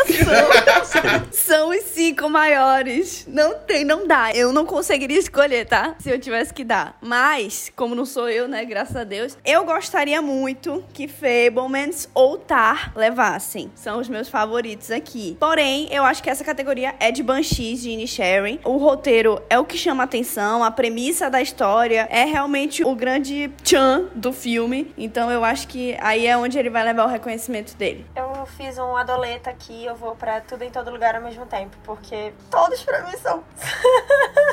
porque, tipo, todos são espetaculares, saca? Tipo assim, alguns mais do que outros. Acho que alguns têm mais chances do que outros. Dentre as circunstâncias, acho que tudo em todo lugar ao mesmo tempo tem um pouquinho mais chance de levar. Então eu vou nele. Mas assim, mano, qualquer um que leve, eu tô muito feliz. Eu só queria que eu não fiz isso, né? Eu quis ser mais concisa nessa, mas eu não seria justo com essa categoria. Eu não vi falar também que esta também é uma categoria que está uma delícia. Que delícia de categoria, gente. Não, não dá. Ia ser injusto se eu não falasse. Assim, a categoria tá super concorrida, mas não dá pra gente não comentar que faltou After Sun aqui. Nope também. Faltou, apenas faltou. Assim, eu acho que o que vai fazer a diferença aqui é a criatividade. Eu acho que Banshees é mais criativo do que tudo em todo lugar ao mesmo tempo. Por mais que tudo em todo lugar ao mesmo tempo seja mais carinhoso, feito com mais carinho, eu acho que os Banshees de Sharing ele é mais criativo numa premissa de fazer um filme todo baseado em uma briga entre dois amigos por um motivo besta e o filme todo se prolonga por conta de uma briga por um motivo fútil e vai a proporções inacreditáveis, vai a lugares que tu não consegue imaginar que vão por conta do motivo de uma briga besta entre dois amigos de uma cidade pequena na Irlanda. É simples. E os diálogos são geniais. E não fica cansativo. E a vida é isso. Já aconteceu comigo o que aconteceu nesse filme. Pô. Facilmente. É isso que é o legal. Já cortou o dedo, Rafa? Não, não cortei o dedo, mas já rolou uma briga que até hoje não sei porquê. Mas.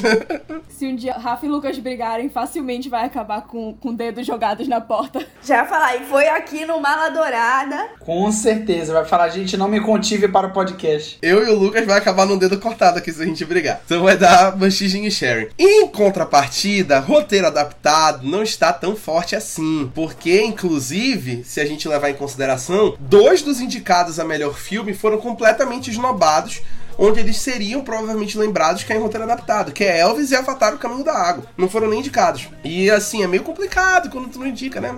Mas tudo bem, isso acontece às vezes. Vamos aos indicados de melhor roteiro adaptado. Glass Onion, Um Mistério Knives Out, Entre Mulheres, Living, Nada de Novo no Front e Top Gun Maverick. Eu falei no nosso grupo do WhatsApp que quando chegasse o momento dessa categoria eu ia pistolar nesse podcast. Bones and All, até os ossos, era pra estar indicado nessa categoria, certo? Tinha que estar indicado, é um dos meus favoritos do ano. Enfim, um absurdo com Luca Guadagnino. Xenofóbicos, não gostam de italianos. Eu vou logo pra aí. Mas, vamos lá. A categoria tá bem mais ou menos, tá? Pra mim, Glass Onion e Top Gun, sinceramente, assim, que? Top Gun então? Enfim, não vou entrar no ponto. Pra mim, vai ser nada de novo no front. Já fiz meu jabá aí sobre o filme. Simbora. Nada de novo no front. Não tem essa categoria aí. Triste. Nada de novo no front. Facilidade. Nada de novo no front, pra mim é o melhor. Concordo com a Baiana que essa categoria tá muito fraca. E, gente, eu amei Nada de novo no front. Pode dar todos os prêmios pra ele. Não, sacanagem. Mas eu gostei muito.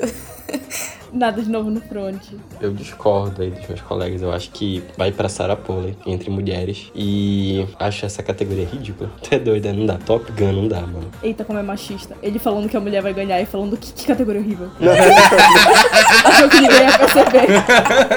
Machista! Escutou, escutou, escutou. Agora eu tava quebrando. Eu acho que ela merece, tá? Eu acho que ela merece. Mas os indicados, Pô, Top Gun não dá. Glass Onion também não sou fã, assim, de, do roteiro de Glass Onion. Sinto falta de Pinóquio, sinto falta de Bonzerol, como a Baiana tava falando. Acho que vai ser o prêmio da Sarah Polley. Gente, assisti dois filmes desta lista, então fica meio difícil para eu opinar. Eu acho que vai pra nada de novo no front, porque é o que eu acho, eu não preciso justificar, e é isso. Gosto muito do roteiro de Entre Mulheres, gosto muito. Eu fiquei muito surpreso quando eu vi como era a dinâmica do filme. Foi completamente diferente do que eu esperava e pra mim funcionou muito bem. Eu me senti engajado, eu me senti atraído e achei que passou uma mensagem legal. Eu aposto na Sarah Polley, eu acho que vai ser Entre Mulheres, mas assim como eu falei antes, poucas coisas me assustam e uma delas é nada de novo no front nessa categoria, porque com a crescente desse filme nos últimos tempos aí na temporada de premiações é muito provável que dê uma reviravolta e ganhe. Ainda mais porque o resto da categoria tá muito fraca, exceto entre mulheres, antes que me chamem de machista, que nem o Felipe. Mas eu acho que entre mulheres tá muito bom, muito acima dos demais, e eu acho que Nada de Novo no Front está crescendo cada vez mais e pode oferecer uma disputa, pode oferecer um adversário aí nesse sentido. Mas vou manter em Entre Mulheres.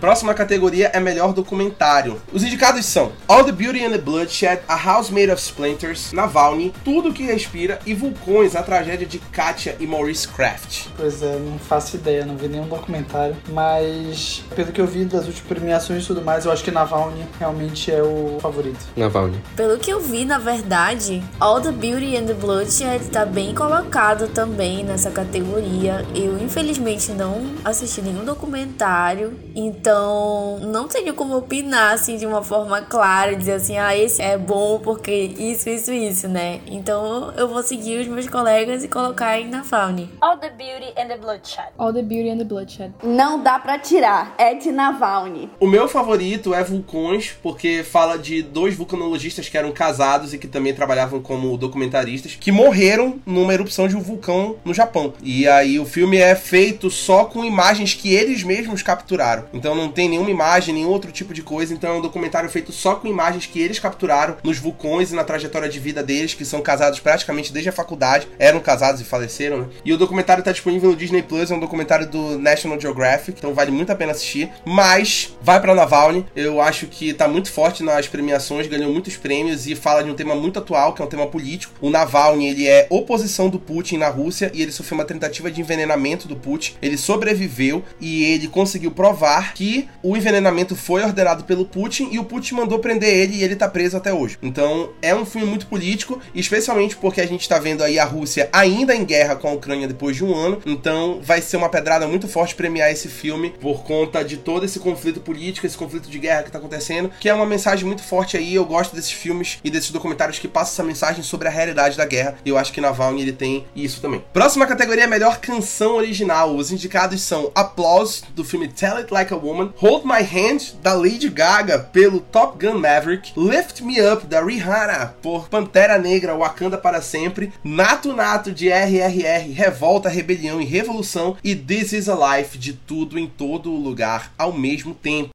Lift me up, né, gente? Por favor. Eu acho que. Ai, lift me up, ponto.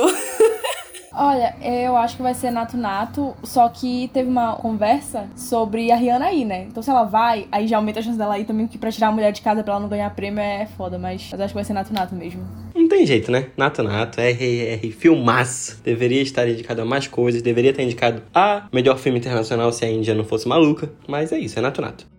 Eu vou pra Bad Girl Hihi do Lift Me Up. Nato Nato também é boa, mas a Lift Me Up não tem outro. Mas, mais, mais, mais, mais, mais. Vou falar de This Is a Life, que é Mythic. Sou muito fã de Mythic, gente. Mythic indicada a um Oscar me fez feliz. Me divertiu. Eu acredito que o favorito aqui seja Nato Nato. Ah, eu queria que Hold My Hand ganhasse. Eu vou votar em Hold My Hand só porque eu queria que ganhasse. Gente, eu vou além do Felipe, eu acho que a RRR deveria ter sido indicada a melhor filme, porque é um absurdo esse filme. É um absurdo, ele mistura uns 4, 5 gêneros no mesmo filme de 3 horas e tu não sente as 3 horas passarem. É divertido, é contagiante, é um entretenimento na mais pura forma do entretenimento possível. Acho que deveria ter sido indicada a melhor filme, mas a Índia sacaneou esse filme, indicou um filme fraquíssimo que não tinha a menor chance, mas pelo menos, mas pelo menos RRR foi lembrado aqui nessa categoria que disparado pra mim é muito mais forte do que todos os outros. Bota Nato Nato no YouTube pra ver a cena que eles cantam essa música no filme e me diz se não acha que vale a pena ganhar essa porra. É incrível. incrível. Mas a gente tem muitos outros bons indicados aqui. Eu acho que a Applause não deveria estar aqui, não sei o que tá fazendo aqui essa porra. Eu acho que tá aqui porque é da Diane Warren, que foi indicada não sei quantas mil vezes ao Oscar de melhor canção e nunca ganhou. Ela perde todas, ela nunca vai ganhar. Ela é a Amy Adams das canções originais, mas puta merda. Ô, Rafael,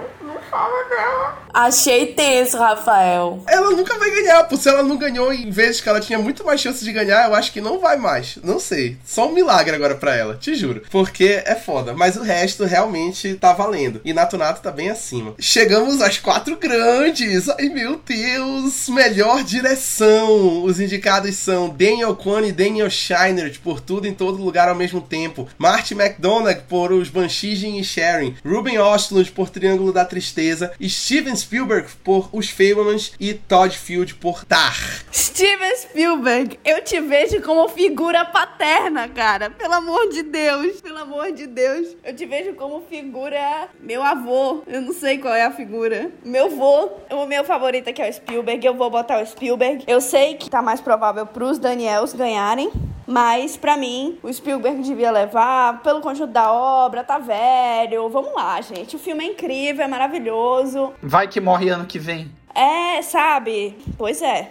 Pra mim é ele. Credo, não! Tem que fazer mais uns três filmes pra nós. Tá doido, Lucas? Puta que pariu. Até bati na mesa, pô. Não, ele tem que ganhar, né, gente? Não tem jeito. O cara é filme bom atrás de filme bom, cara. Mas olha, apesar de achar que os Daniel chegam realmente fortes, mas eu acho que o Spielberg vem ganhando uma força muito boa e, tipo assim, gente, é um filmaço dele, assim. Filme da vida dele, assim. Que diretor que pôde fazer um filme sobre a própria vida, tá ligado? No nível que foi, é um filmaço. Enfim, Não, e atrair público pra assistir um filme sobre a própria vida dele. É só o Spielberg. E já está sendo aclamado, né? Independente de ganhar ou não, só de você ser indicado. Gente, eu vou nos Daniels, porque. Não sei, eu, eu vou nos Daniels. Daniels. Assim, Tara é ok. O Martin também é ok. Triângulo da Tristeza eu curti muito. Mas Fablemas tem seu mérito. Mas assim, o Steven Spielberg, sabe? Ele, ele já é o Steven Spielberg. Então assim, eu vou nos Daniels. É o Spielberg, pô, não tem jeito, cara. Não dá, não dá. É o Spielberg, cara. É dele. Eu não consigo, assim, eu não vou aceitar. Eu vou entrar em estado de negação. Eu não tô brincando com vocês. Gente, esse filme, esse filme, ele é tão lindo. Eu já falei isso nesse podcast, mas eu reitero. Gente, cinco minutos de filme eu estava assim, eu quero chorar. Como pode o cara ser um diretor? Ele simplesmente, ele é o diretor. Eu amo Spielberg. Eu amo esse filme. Como pode o Steven Spielberg dirigir um filme? Como pode? Pode falar, se for pra falar bem do Spielberg, pode falar, cara. Eu sou muito fã. Eu gosto muito. quem olha pensa que The Fablemans é uma carta de amor ao cinema, e é mesmo. Mas aí é que tá, não é o único mérito do filme. O que ele faz aqui sobre a relação da mãe, do pai, é muito sobre ele vendo a vida dele, dos olhos dele. Se vocês procuram depois entrevistas, ele se emocionou muito no set. Ele recriando filmes que ele fez quando era jovem. Enfim, é maravilhoso. Vou dar uma carteirada aqui, assim, rapidamente. Eu faço teatro.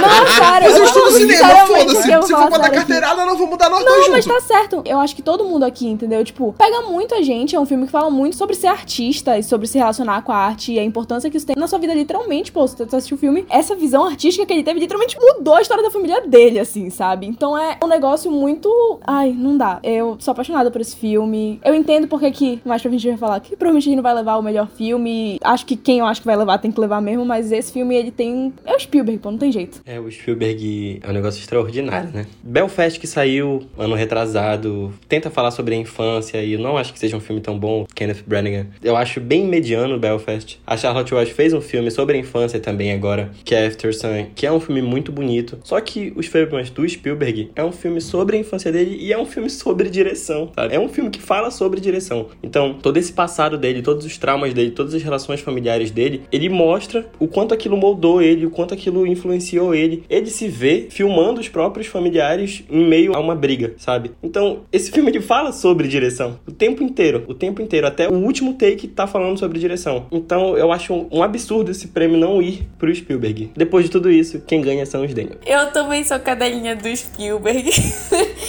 eu adoro ele. E assim, os filmes mexeu muito comigo. Eu acho que já falaram o suficiente pra todo mundo aqui que ainda não foi assistir os filmes do quanto o filme é lindo e maravilhoso e conseguiu abordar tudo de uma forma maravilhosa. Então, se fosse só assim pela minha vontade e vontade da maioria aqui, seria do Spielberg, porque ponto é o Spielberg. Mas, né, eu acho que esse ano quem tá mais forte realmente são os Daniels. Realmente foi um trabalho impecável que eles fizeram. Que, bom, eu não entendi o filme, eu não gosto do filme, mas todo mundo diz que faz um super sentido. Então eu acredito em vocês e eu acredito em vocês porque o filme realmente tá ganhando várias coisas. Então, só pra eles terem conseguido dirigir toda essa bagunça e no final fazer sentido, eu acho que o prêmio deve ser deles. Gente, não vou me estender. Eu concordo com tudo que os meus colegas falaram. Acho que os Daniels vão ganhar. Dito isso, eles não merecem mais do que o Spielberg esse prêmio. O Spielberg, ele fez algo lindo. É o meu filme favorito do Spielberg. Eu nunca vi um filme que me tocou tanto quanto esse. Um filme feito por ele. E ele fez magia no cinema ao longo de tantas décadas. Ele fez magia. Ele fez coisas lindas e coisas assim que tu pensa que não podiam ser superadas e ele mesmo se superou cada vez mais. E eu acho que esse mérito não deveria passar em branco. Eu acho que o Spielberg merecia esse Oscar de melhor direção. Eu vou apostar nos Daniels, mas se ele ganhar, eu vou ficar mais feliz do que se os Daniels ganharem. Porque o Spielberg merece muito. E a última vez que ele ganhou o Oscar de melhor direção foi em O Resgate do Soldado Ryan, naquele tenebroso ano que a Fernanda Montenegro foi esnobada do melhor atriz e que Resgate do Soldado Ryan também foi esnobado em prol de Shakespeare apaixonado, certo? Então eu acho que o Spielberg ele merecia mais um Oscar, que eu acho que ele não vai ter outra chance. É mais um Oscar só pra, pronto, vai coroar daqui a uns anos. Ele infelizmente vai de Vasco da Gama, não vamos ter como controlar isso, é eventualidade. Então ele merecia uma só pra coroar. Melhor ator. Os indicados são Austin Butler por Elvis, Bill Nighy por Living, Brandon Fraser por A Baleia, Colin Farrell por Os Banshees de Sharon e Paul Mescal por After Sun. Queria ressaltar que nesta categoria temos cinco indicados de primeira viagem. Nenhum deles tinha sido indicado antes e está sendo indicado pela primeira vez aqui os cinco. Sério, é um ano muito bom e que a gente tem cinco boas atuações e melhor ator. É um ano fortíssimo para melhor ator. Pô, genial. Por um bom tempo eu achei que essa categoria o, o Austin Butler ia levar, mas eu acho que a narrativa que tem sido construída aí do Brendan Fraser e principalmente agora reforçada com o SEG, eu acho que esse prêmio é dele. E merecido, né? Porque ele tá espetacular. Vai começar a treta aqui. Gostei da atuação do Brendan Fraser em A Baleia. Achei incrível, realmente. Ele é a única coisa que se salva do filme. Ele é incrível, gente. Fez um trabalho impecável. Provavelmente ele vai ganhar. Mas fico com Austin Butler. Meu voto vai para ele. Desculpa a todos que gostam mais do Brendan Fraser. Fico com Austin Butler. O trabalho dele é impecável. E é isso, gente. Gente, assim,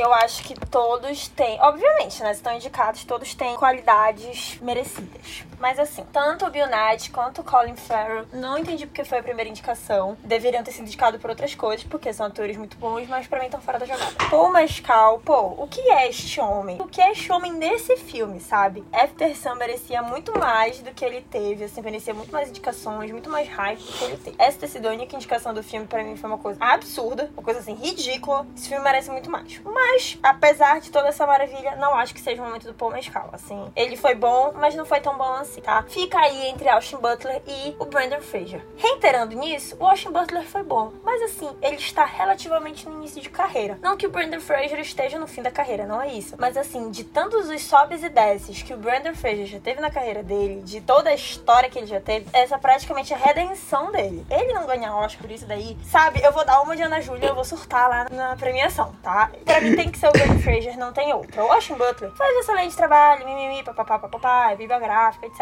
Mas, gente, com certeza vai ter muitas outras oportunidades para ganhar, sabe? Ele foi bom, mas é do Brandon Fraser, não tem o que se dizer. É dele, é dele, é dele. Mesmo a Isabelle discordando, mesmo ela odiou desse filme, é do Brandon Fraser. E é isso, é só isso que eu tenho pra dizer. Eu queria completar aqui a minha opinião a respeito do Austin Butler, falando que ele se preparou por dois anos para viver o Elvis. E o Brandon Fraser se preparou a vida inteira para viver o Charlie. Discordo, discordo. Mais uma vez, categoria tá brilhante. Os cinco aqui estão muito bons, mas o favorito é o Brandon Fraser. Eu acho que ele vai ganhar. Eu só queria dar um recado. Paul Mescal, te vejo como figura matrimonial. É isso. Te amo, Baiana. Porra, matrimonial me pegou. Essa aí eu acho que não tem nem competição, assim. Brandon Fraser tá muito, muito bom. É o papel da vida dele, é uma atuação impecável. E é isso. Vamos usar as palavras certas, essa categoria está uma delícia.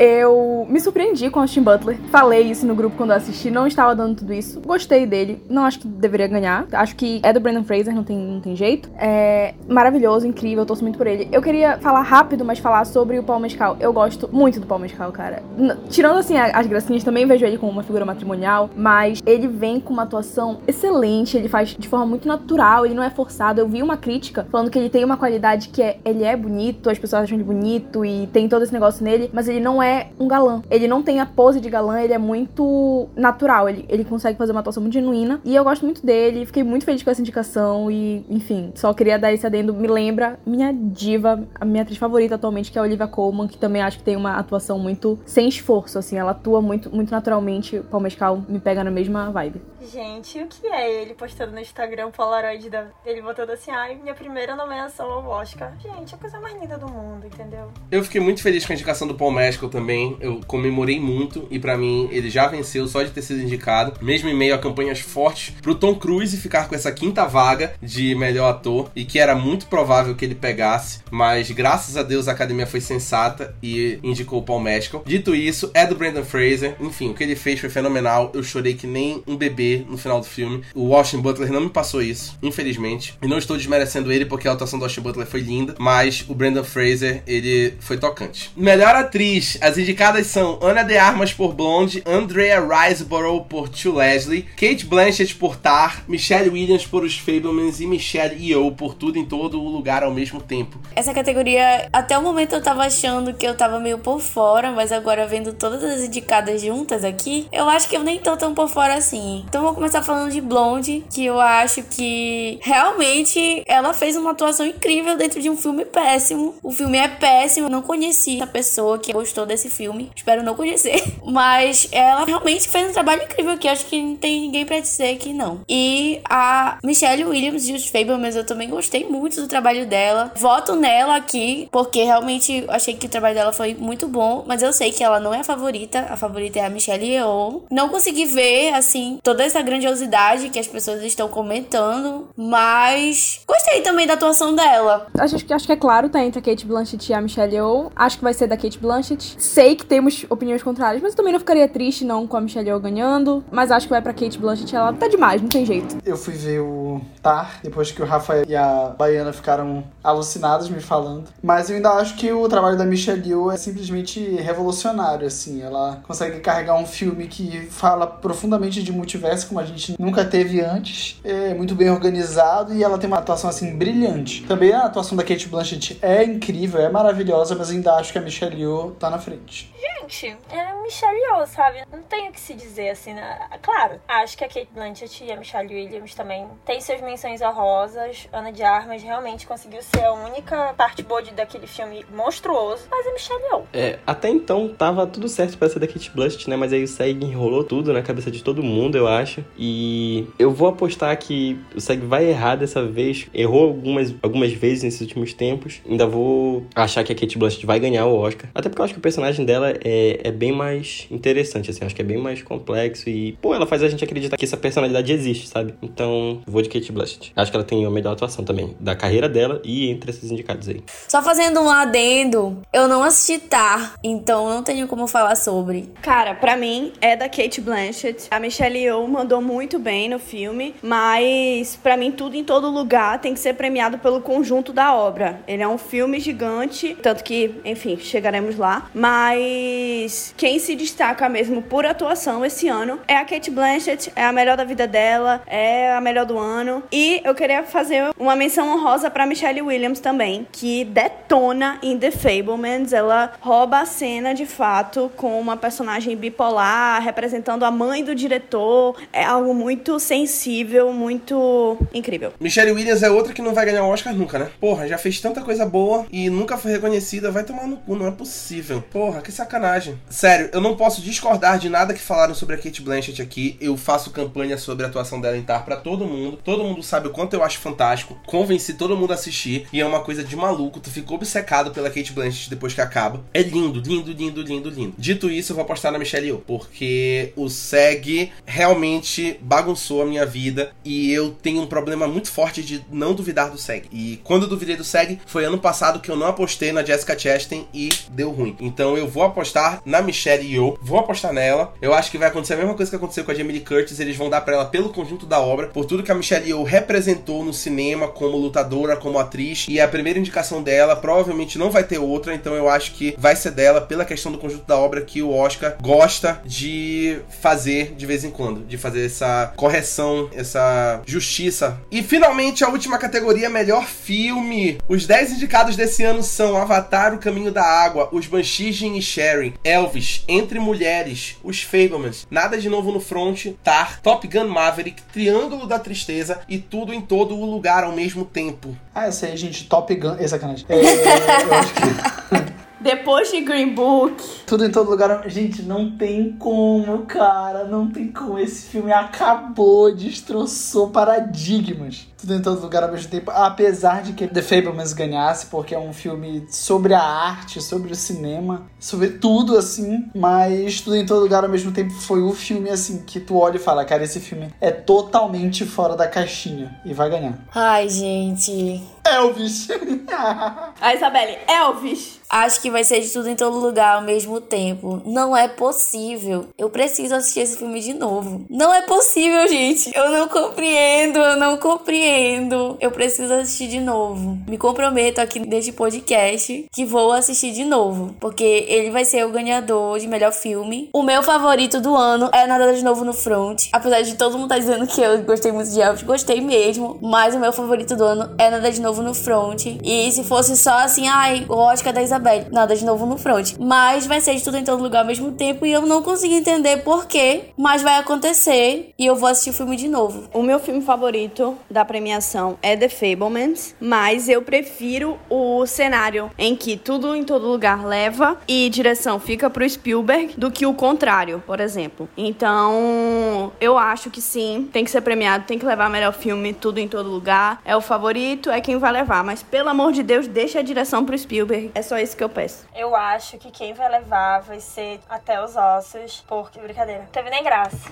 Teve nem graça. É porque realmente eu não sei escolher, gente, assim, estatisticamente falando, assim, né, acho que vai pra tudo, todo lugar ao mesmo tempo. Mas, assim, tem vários aí também que eu acho que mereciam, sabe? Esse tá um ano que tá realmente foda. Tá um ano foda em todos os sentidos. Mas, se for pra apostar em algum, eu vou em tudo, em todo lugar, ao mesmo tempo. É, não tem jeito. Eu vou ter que apostar em todo, em todo lugar ao mesmo tempo também. Não ficaria surpreso se ganhasse até em outras categorias. Que eu nem apostei aqui hoje, mas pelo hype que tá vindo do SEG, sabe? Não ficaria surpreso mesmo. Não consigo pensar em outro ganhador. Talvez alguns meses atrás os Fablemans, mas hoje em dia só tudo em todo lugar ao mesmo tempo. Esse é de tudo em todo lugar ao mesmo tempo. É um dos meus favoritos da categoria da temporada, como eu já falei. Assim como a, a Baiana, eu também sou muito fã de The Fablemans, acho que é o meu favorito, mas prefiro a direção pro Spielberg e o melhor filme pra Tudo em Todo Lugar pelo contexto. É um filme que realmente tem esse hype, ele é um evento, é o filme de 2022, não, não tem jeito, não tem como. O que ele significa mesmo, assim, é um filme que eu ficaria muito surpresa se ele não levasse, sendo sincera, apesar de terem outros filmes muito bons, mas não vejo um cenário que não seja ele, não. Se esse filme não levar, eu não entendo de mais nada, porque o filme levou o sindicato de diretores, levou o sindicato produtores, levou o SEG de melhor elenco, e na história do Oscar, os filmes que levaram esses três prêmios na prévia levam o melhor filme. Nunca houve um cenário onde os filmes levam esses três da prévia e não levam o melhor filme. Então é muito difícil não acontecer. Vou em tudo em todo lugar ao mesmo tempo. Não ficarei triste se os Fablemans ganhar, apesar de achar que não é o prêmio dos Fablemans aqui, não é o prêmio dos Fablemans, mas não ficarei triste. Mas vai ser tudo em todo lugar ao mesmo tempo. Eu confio a minha vida nisso. Não resta mais nada. Campeonato. Demoramos muito. Se esse não foi o podcast mais longo da história do Mal Dourada, é o segundo mais longo, é o terceiro mais longo. Mas a gente tinha muita gente para falar e muitas categorias para comentar. E o podcast do Oscar é sempre assim, todo ano é isso. A gente comenta muito e a gente gosta de falar porque a gente se dedica, a gente assiste todos os filmes, a gente faz crítica de tudo. Enfim, foi lindo, foi maravilhoso. Eu acho que foi um ano muito bom, como a gente falou extensamente, um ano muito disputado. Fico muito feliz da gente ter conseguido cumprir toda essa agenda. Queria agradecer com os meus comentaristas aqui presentes, Lucas, Baiana, Isabelle, Felipe, Ana Júlia e Júlia, que comentaram arduamente aqui os seus favoritos e se engajaram numa briga e lutaram pelos seus favoritos, com unhas e dentes aqui em todas as categorias. Queria agradecer a todo mundo que teve coragem de escutar esse podcast até o final, esse podcast longuíssimo. Queria coroar esse podcast, esse episódio,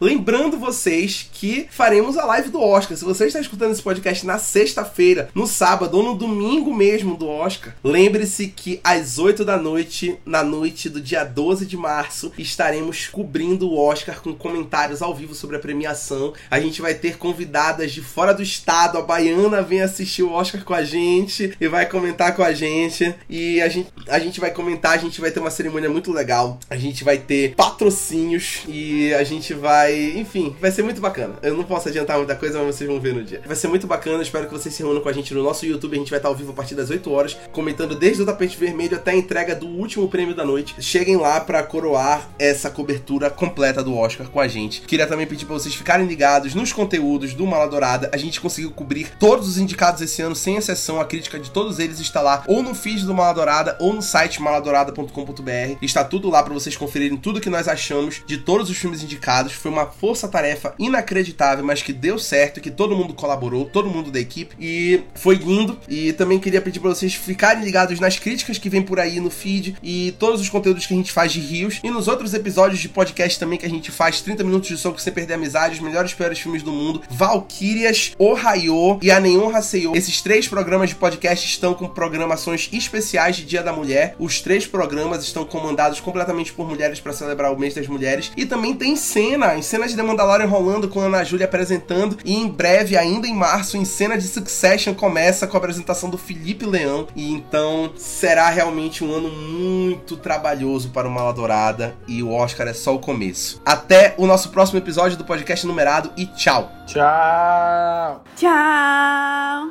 Tchau! Tchau. Tchau. Beijo. Tchau!